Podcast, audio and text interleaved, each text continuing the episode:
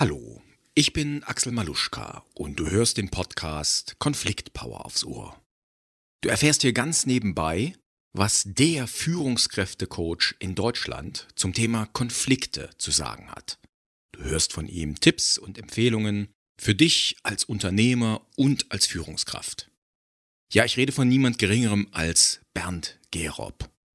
Ich habe den Bernd vor kurzem kennengelernt auf der Podcast-Helden-Konferenz und habe ihn angesprochen, ob er Lust hätte, mal zu mir in meine Show als Interviewgast zu kommen. Und er hat zugesagt. Und ja, darauf bin ich unglaublich stolz. Falls du Bernd Gerob noch nicht kennst, er ist, wie schon gesagt, Führungskräftecoach und Unternehmertrainer.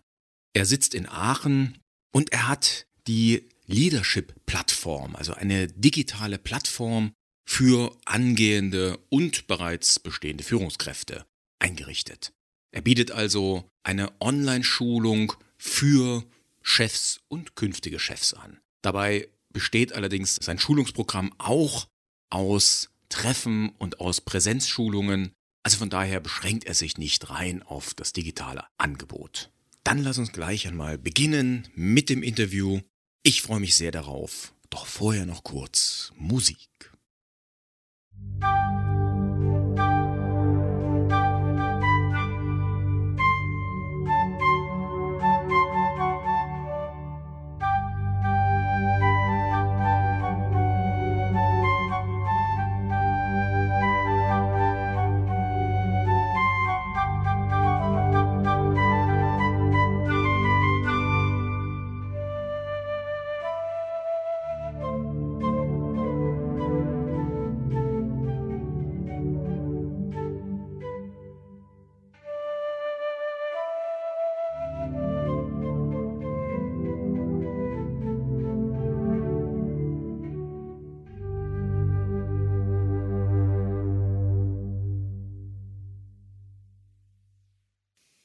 Herzlich willkommen hier im Podcast in der heutigen Episode. Ich freue mich, dass ich dich interviewen darf.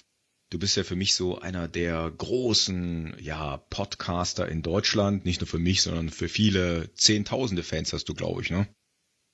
Ich weiß nicht genau, wie viele Zuhörer ich habe, aber ich habe äh, ziemlich viele Downloads. Das ist immer, immer ein bisschen schwierig zu sagen, wie viele Zuhörer hat man dann wirklich. Aber ich freue mich auch sehr, dabei zu sein, Axel. Das freut mich, ja. Äh, wir haben uns ja oh, vor zwei Wochen, ne, nicht letzte Woche hätte ich beinahe gesagt, vor zwei Wochen auf der Podcast-Helden-Konferenz ja. kennengelernt. Und äh, also ich fand zum einen deinen Vortrag unglaublich sympathisch, weil du auch zu Beginn so ein bisschen, ich sag mal, die Phase des Ausprobierens äh, gut dargestellt hast, sodass ja wir Podcaster, die wir noch nicht so weit sind wie du, ähm, da einfach ein bisschen den Druck rausgenommen bekommen haben. Du warst ja auch etwas länger unterwegs richtig. mit Marketing und Probieren. Also, ne?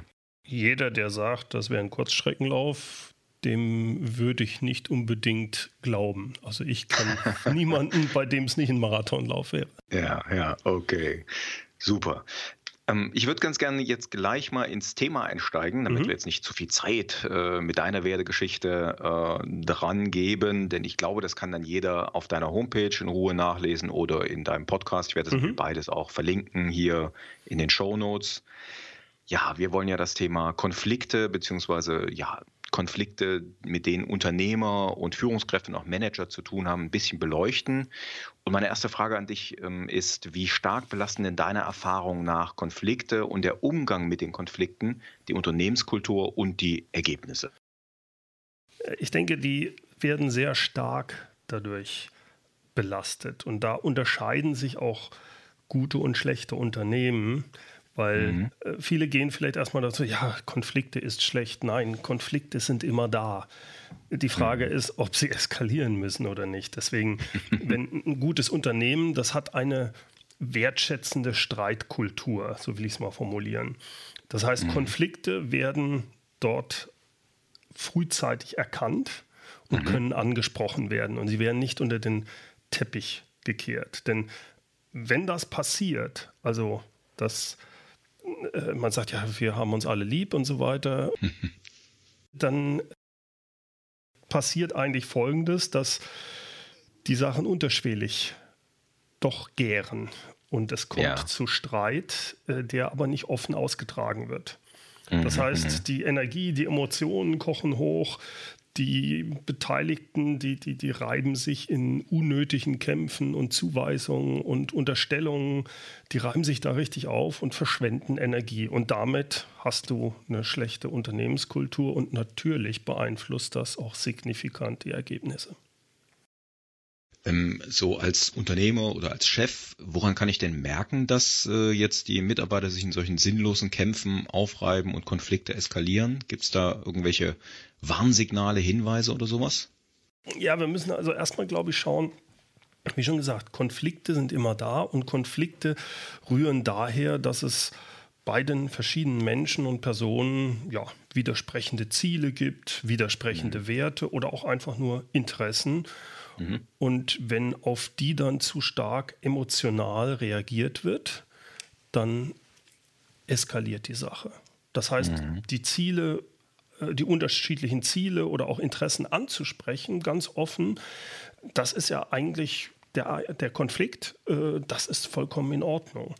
Und wenn ich mhm. also erkenne, irgendwas passiert da, irgendwas verändert sich, äh, ja, ähm, wie soll man sagen, da kochen Emotionen hoch und man sagt, das ist doch jetzt mhm. so banal, warum ist denn?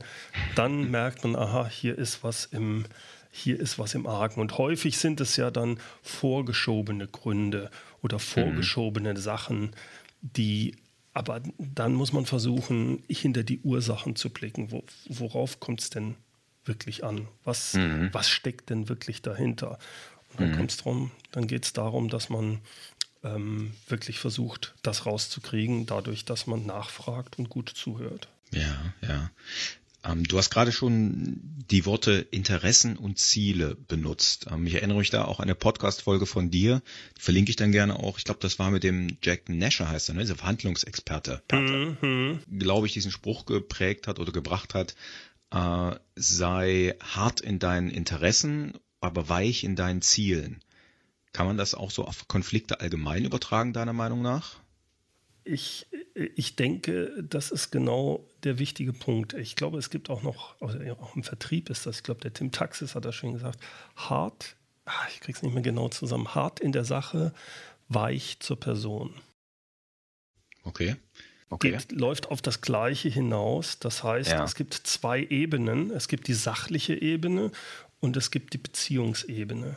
Mhm. Und wenn ich einen Konflikt habe und der eine spricht auf der Sachebene und der andere ist auf der Beziehungsebene, beziehungsweise die Beziehung ist noch gestört, dann werde ich da keine Lösungen finden können. Mhm. Ich habe mal einen ähm, sehr interessanten Workshop mitgemacht bei, ähm, ich komme nicht mehr auf den Namen, es war einer der Mitbegründer der GSG 9, und zwar ein Psychologe, mhm. mhm. der also ganz viel in dieser Richtung unterwegs war und auch viele Konfliktsituationen, in vielen Konfliktsituationen, wo es um äh, Kidnapping und so weiter als Verhandlungsführer dabei war. Mhm. Und der hat ein ganz banales und einfaches Modell gehabt, was mir sehr gut gefallen hatte. Der mhm. hat das die große und die kleine Knolle genannt. Die große Knolle ist der Bauch und die kleine mhm. Knolle, wenn man das so schön aufmalt, ist dann halt der Kopf. Und wenn Leute, dann hat er so zwei aufgemalt, also zwei Menschen quasi mit einem großen Bauch und zwei kleinen Kreisen dem Kopf. Und mhm. hat gesagt, die meisten glauben, dann hat er so einen Strich gezogen zwischen den zwei Köpfen, hier würde miteinander kommuniziert. Und tatsächlich, dann hat er in den großen Bauch ein Herz reingemalt bei jedem Ding und tatsächlich hat er dann immer gesagt, über das Herz, über das kleinen Kreis zu dem anderen Kreis und dann runter. Das ist die eigentliche Kommunikation. Darauf muss man Rücksicht nehmen. Das muss man eigentlich wissen, auf welcher Ebene passiert die Kommunikation. Mhm, okay. Ja, genau. Du hast ja die äh, Sach- und Beziehungsebene gerade genannt. Das habt ihr ja auch in deiner äh, Podcast-Folge mit dem Hans-Jürgen Lenz. Ja. Da hattet ihr das festgestellt, ne, dass die Konflikte immer aus diesen beiden Ebenen bestehen. Mhm. Äh, jetzt aus deiner Praxis als äh, Coach heraus, ziehen sich deiner Meinung nach äh, zu viele Chefs auf die Sachebene zurück und vernachlässigen dabei die Beziehungen und eben erst recht so die Gefühle? Ich glaube, es ist menschlich. Mhm. Also ich bin ja von Haus aus auch Techniker. Also wenn mhm. du jetzt zum Beispiel Ingenieur bist, du hast ein Ingenieurstudium hinter dich gebracht, da bist du nur auf der Sachebene eigentlich. Du wirst getrimmt darauf. Mhm. Das heißt, ob ich jetzt Entwickler bin oder sonst was, ich bin auf dieser Sachebene unterwegs. Da fühle ich mich auch wohl. Mhm. Und jetzt komme ich von ja, in eine Führungsrolle und jetzt verändert sich alles.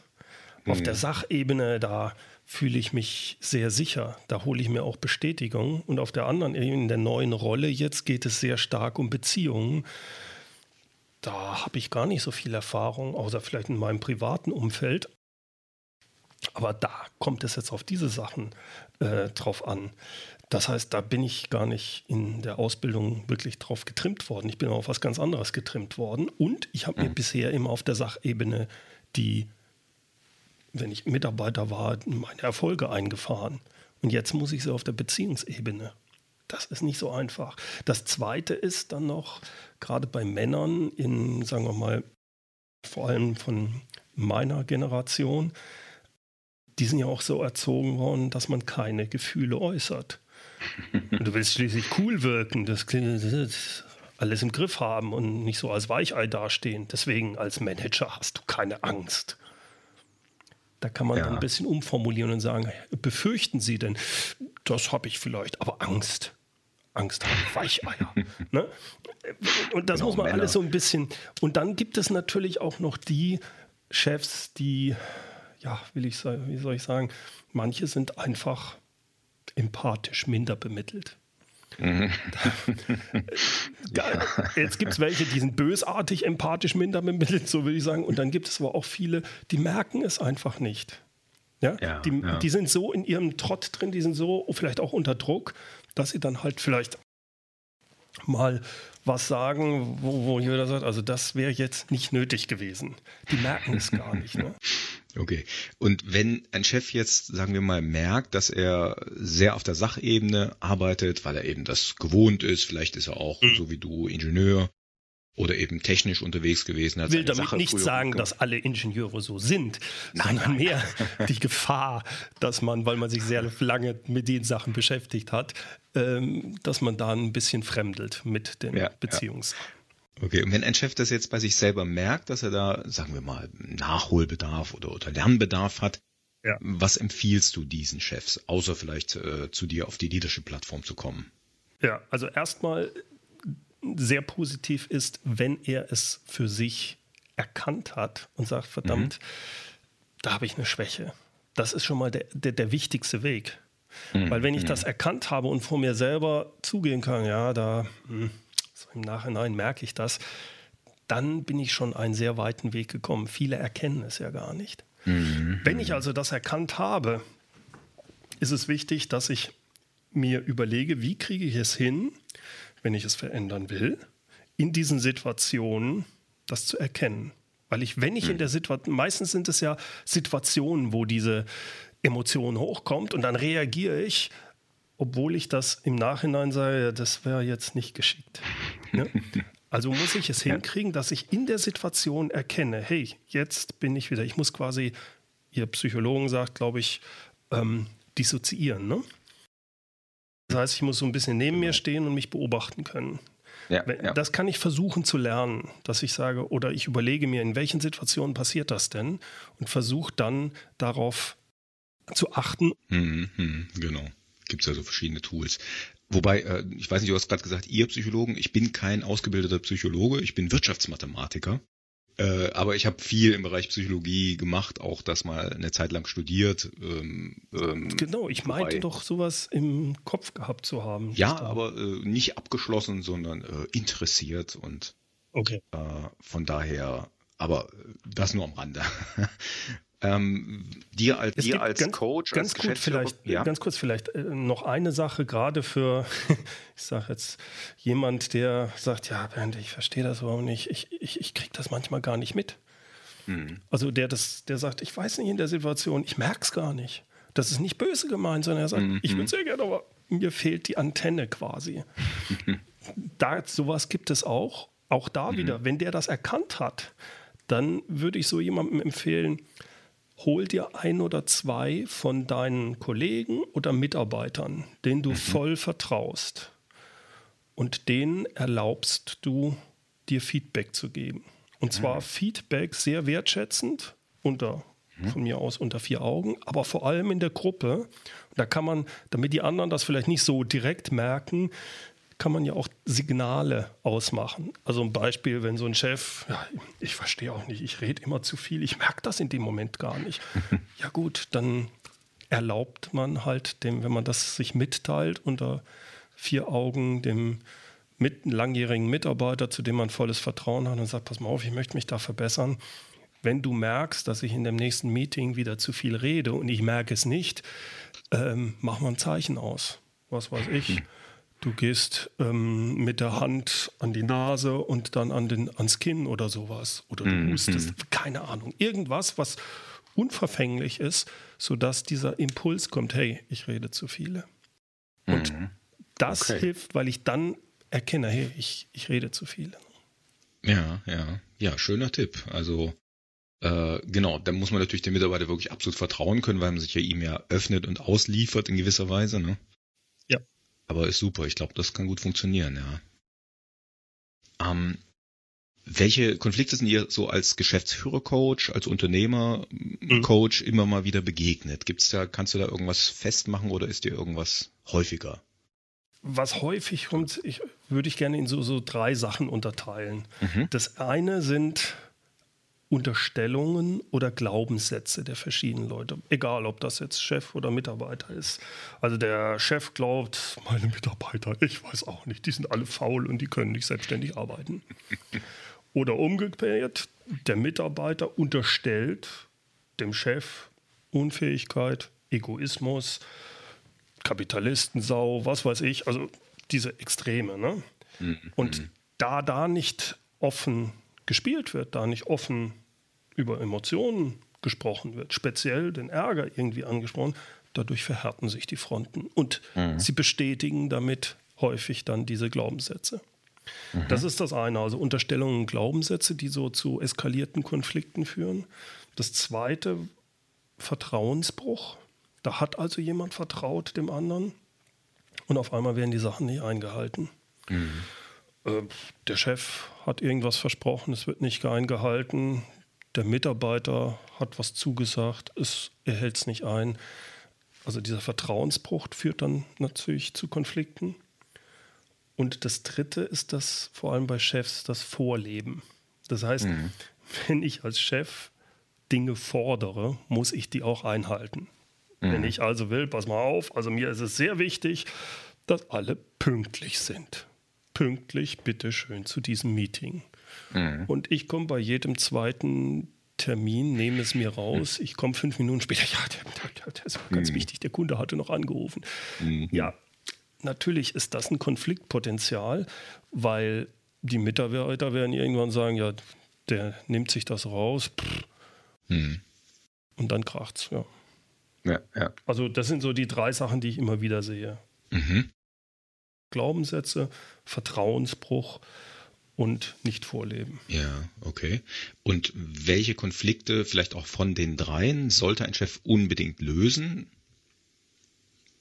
Ich glaube, da müssen wir einmal unterscheiden. Der, ein Mensch, es gibt ja immer die internen Konflikte, die er mit sich selbst hat, mhm. und Konflikte, die er mit Personen draußen mhm. hat, mit den, also der Chef zum Beispiel mit den Mitarbeitern. Mhm. Und gerade beim Chef sehe ich sehr häufig, vor allem von Leuten, die in so in die erste Führungsrolle kommen, ähm, die müssen diese Rolle als Chef auch erstmal wirklich annehmen, müssen an sich mhm. arbeiten. Ich habe es vorhin schon mal so ein bisschen angehört, wenn ich der Fachexperte bisher war und mein Ego sich daraus speist, quasi, dass ich ein mhm. super Entwickler war dass ich ein super Programmierer war mhm. oder auch bin. Und jetzt werde ich Führungskraft. Ich übernehme eine Rolle, die ich nicht gelernt habe. Und natürlich mache ich in der Rolle viel mehr Fehler, als ich Fehler mache, wenn ich programmiere. Da bin ich ja der, da bin ich eigentlich der Geilste. Ne? Mhm. Und ähm, das fällt vielen schwer, diese Rolle jetzt anzunehmen, dass ich sage, ja, meine Aufgabe ist es nicht mehr, der beste Programmierer zu sein. Im Gegenteil, ich muss jetzt eigentlich darauf hinarbeiten, dass meine Mitarbeiter, ich muss die unterstützen, damit die die besten Programmierer werden. Und da haben manche mhm. auch wirklich ein Selbstbewusstseinsproblem. Dass sie auch mal sagen, ja, dann habe ich ja gar nicht mehr die Zeit, mich so mit... Genau, deine Zeit musst du für anderes aufwenden. Das heißt, sie merken auf einmal, oh, ich habe hier eigentlich ein Problem mit mir selbst mit meinem eigenen Pro, äh, Person hinsichtlich Zeitmanagement. Das mit dem Delegieren ist so schwierig. Ich will eigentlich gar nicht richtig raus aus der Facharbeit. Das ist ein innerer Konflikt. Auf der einen Seite will ich Führungskraft sein, auf der anderen Seite bin ich ja immer noch der Gute. Du siehst also, das ist ein Konfliktpotenzial, was ich häufig bei ähm, Führungskräften sehe, die in die erste Führungsrolle komme, mhm, kommen, mhm. aber auch viel bei Unternehmern. Mhm mit so kleine, in kleinen Unternehmen.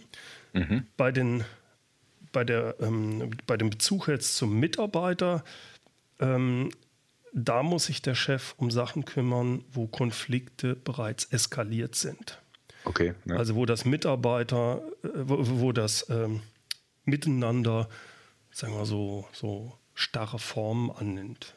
Mhm. Das bisherige Verhalten hat sich verändert, so, so, so es wird alles irgendwie negativer, es wird getuschelt, vielleicht werden sogar Mitarbeiter oder ganze Abteilungen gemobbt. Also wenn sich solche, solche Sachen auf einmal rausbilden, da ist ganz wichtig, dass der Chef ja einschreiten muss und sich mhm. überlegen muss, wie kriege ich das gelöst. Denn das ist jetzt nicht nur mehr einfach eine unterschiedliche Ziele, Werte, das kann auch mal laut sein, wenn man da äh, sich unterhält, sondern da wird richtig gegeneinander agiert und da geht es nachher, im schlimmsten Fall geht es nachher nicht, überhaupt nicht mehr um die Sache. Es geht nur noch mhm. darum, den anderen schlecht zu machen und das ist dann schon sehr heftig. Ja, ja. Gibt es denn auch deiner Meinung nach oder deiner Erfahrung nach Konflikte, wo sich ein Chef nicht einmischen sollte und wenn ja, welche wären das? Ähm, ich glaube, die Konflikte, wo er sich nicht einmischen sollte, wäre die, die noch nicht eskaliert sind mhm. weil ich glaube, dass die Menschen doch, ich, ich würde versuchen, meine Mitarbeiter dahin zu kriegen, zu sensibilisieren, dass sie Konflikte auch selbst erkennen und mhm. lernen, die Konflikte selber auszutragen. Das kann ich bei banalen Sachen zum Beispiel.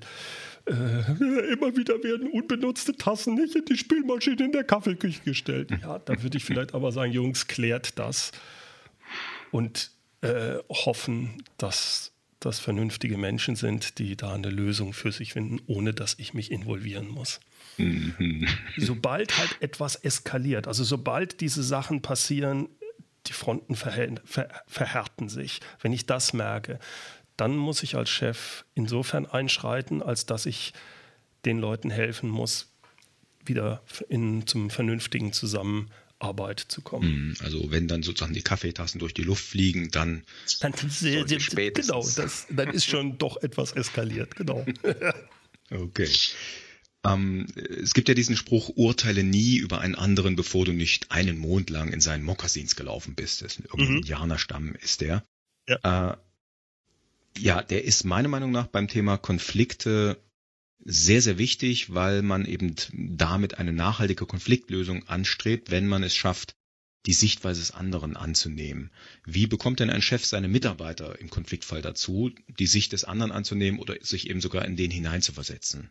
Ja, das ist für viele Menschen, vor allem wenn sie schon so sehr in einer, in diesen, diesen Glaubenssätzen oder so drin hängen, mhm. ist das, fällt das sehr schwer.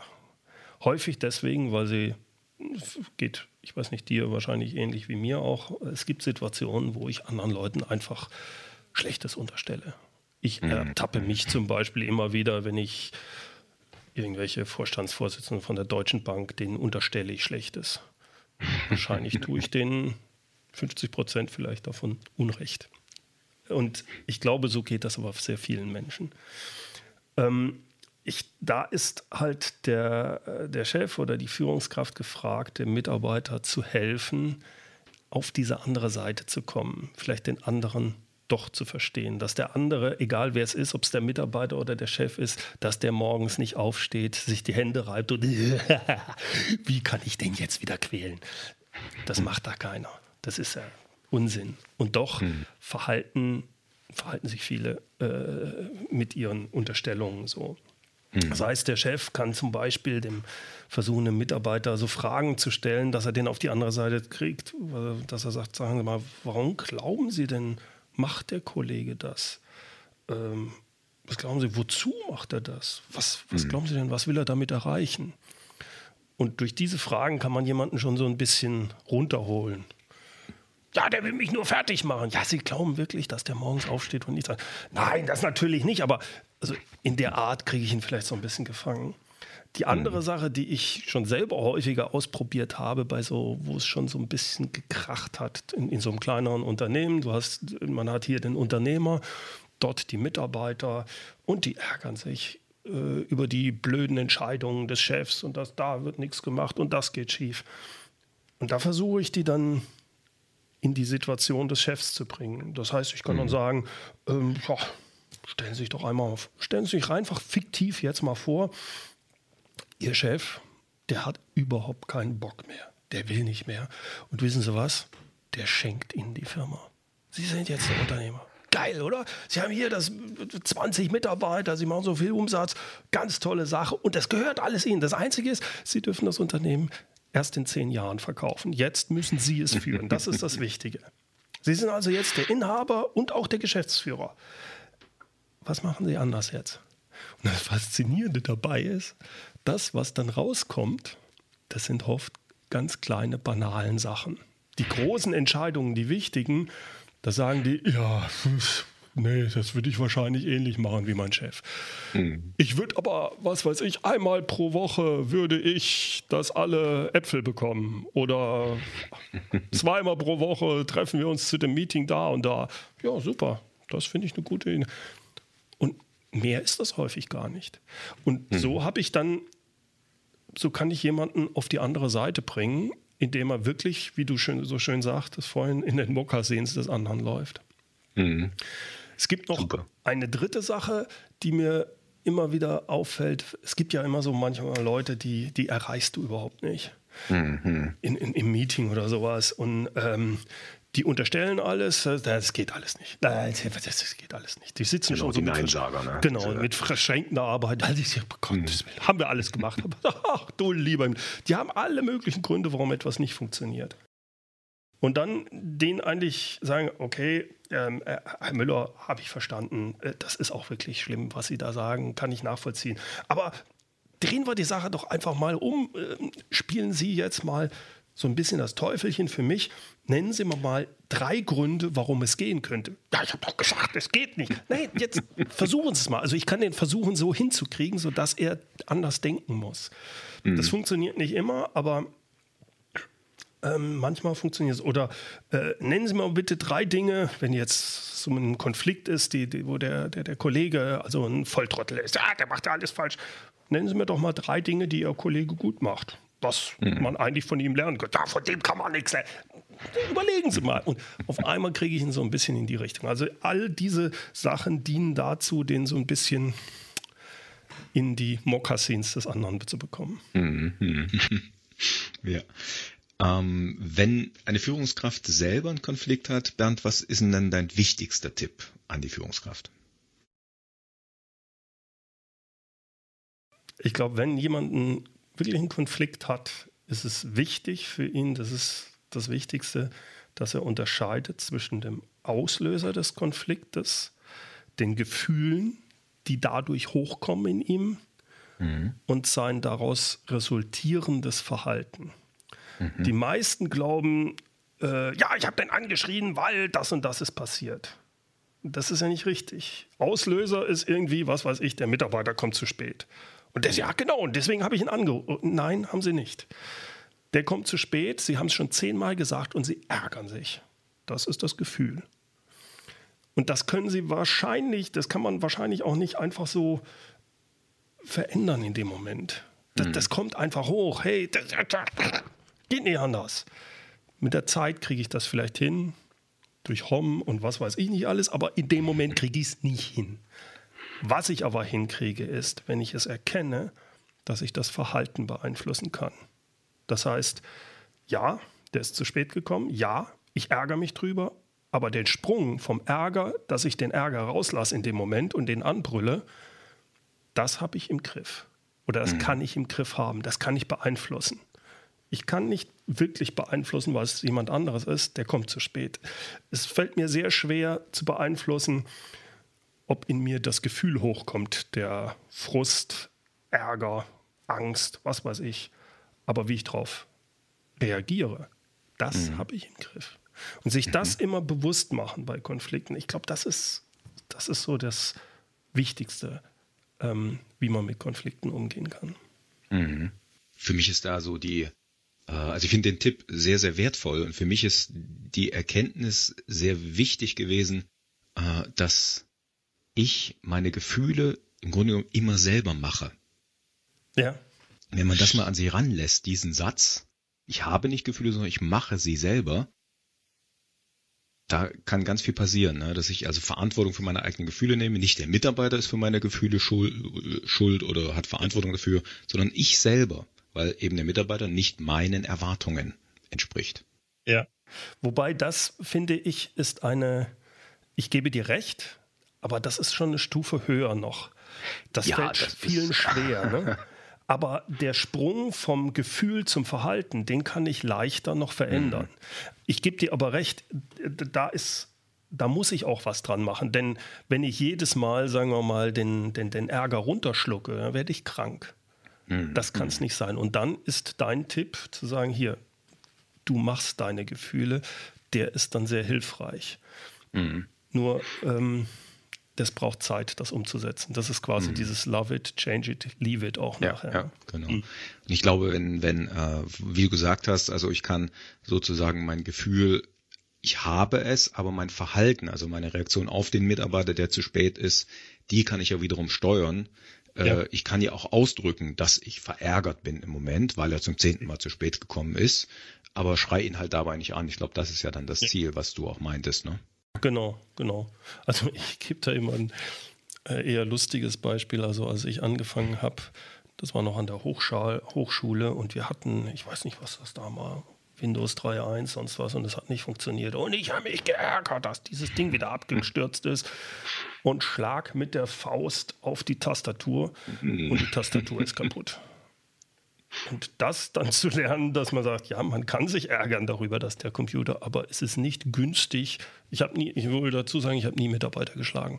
Aber Tastaturen habe ich kaputt gemacht. Okay. Und äh, was ist dein wichtigster Tipp für den Chef als Konfliktvermittler?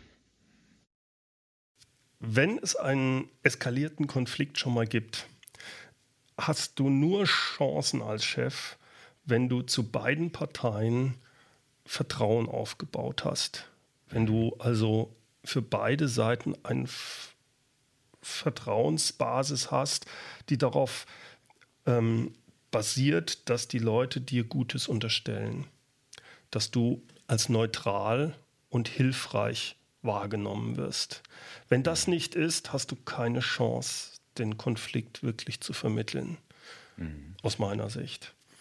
Das heißt, du musst erst die Leute auf der Beziehungsebene ansprechen. Günstigerweise hast du schon über längere Zeit ein gutes Verhältnis zu beiden Seiten und dann hast du eine gute Chance, dass du zwischen denen vermitteln kannst. Wenn dir unterstellt wird, dass du Partei für eine Sache ergreifst, mhm. dann wird es, dann, wenn dir das unterstellt wird oder dass du sogar eigene ähm, Interessen in dieser Sache dann hast, die entgegen denen von den beiden sind oder gegen einen, dann hast du keine Chance. Ja, ja. Okay. Also in dem Sinne, der Appell an den Unternehmer, bau frühzeitig Vertrauen zu deinen Mitarbeitern auf und zwar echtes und nachhaltiges. Absolut, genau. Super. Ja, ich glaube, das war auch ein schönes Schlusswort. Bernd, hat mir großen Spaß gemacht. Vielen Dank, Axel, äh, mir auch. Habe ich eine Frage deiner Meinung nach vergessen? Gibt es noch irgendetwas, was du zum Thema Konflikte loswerden möchtest oder sagen möchtest? Ähm, ich glaube, das Wichtige ist, wenn man selbst in so einem Konflikt ist, sich hinreißen zu lassen, der anderen Seite Positives zu unterstellen. Also dieses im Zweifel für den Angeklagten. Ich weiß, dass mhm. das schwerfällt und ich bin da jemand, der mit Steinen aus dem ähm, Glashaus wirft. Aber wenn man das hinkriegt, es ist erstaunlich, wie gut es in neun von zehn der Fälle funktioniert. Super. Okay, dann ganz herzlichen Dank für das Interview, Bernd. Und ich freue mich auf ein Wiedersehen, in welcher Form auch immer. Sehr gerne. Okay, Vielen. dann schönen Tag noch. Ne? Mach's gut. Danke Tschüss. Tschüss. Das war mein Interview mit Bernd Gerob. Ich hoffe, dir hat's beim Zuhören genauso viel Spaß gemacht, wie ich ihn hatte, als ich das Interview geführt habe. Du findest in den Shownotes zu der Episode alle Links sowohl zu Bernds Homepage als auch zu seinem Podcast und auch zu den erwähnten einzelnen Folgen. Du findest die Shownotes unter konfliktpower.de slash 014 für die 14. Episode. konfliktpower.de schrägstrich 014. Ich möchte zum Schluss nochmal auf mein laufendes Angebot hinweisen. Also Angebot heißt, ich will dir was schenken. Naja, nicht ganz geschenkt, ich möchte eine kleine Gegenleistung. Nach wie vor ist ja iTunes der Platzhirsch bei den Podcast-Listen oder Podcast-Charts. Und in diesem Sinne freue ich mich, wenn du mir eine Bewertung und eine kleine Rezension auf iTunes hinterlässt. Als kleines Dankeschön revanchiere ich mich bei dir mit einem Buch deiner Wahl und einer persönlichen Widmung. Das heißt also, du hinterlässt eine Rezension auf iTunes und lässt mich dann wissen, dass du das warst. Wie das geht, findest du in den Show Notes zu meiner fünften Episode. Die findest du unter konfliktpower.de slash 004. Ja, war die fünfte Episode, damals habe ich noch eine andere Nummerierung gehabt. Also, slash 004 hinter konfliktpower.de eingeben und schon kommst du zu den Show Notes, wo drin steht, wie du ein Buch geschenkt bekommen kannst. Also, ich freue mich über Bewertungen und über Rezensionen auf iTunes und dann wünsche ich dir noch einen richtig schönen guten Tag. Bis dann. Ciao.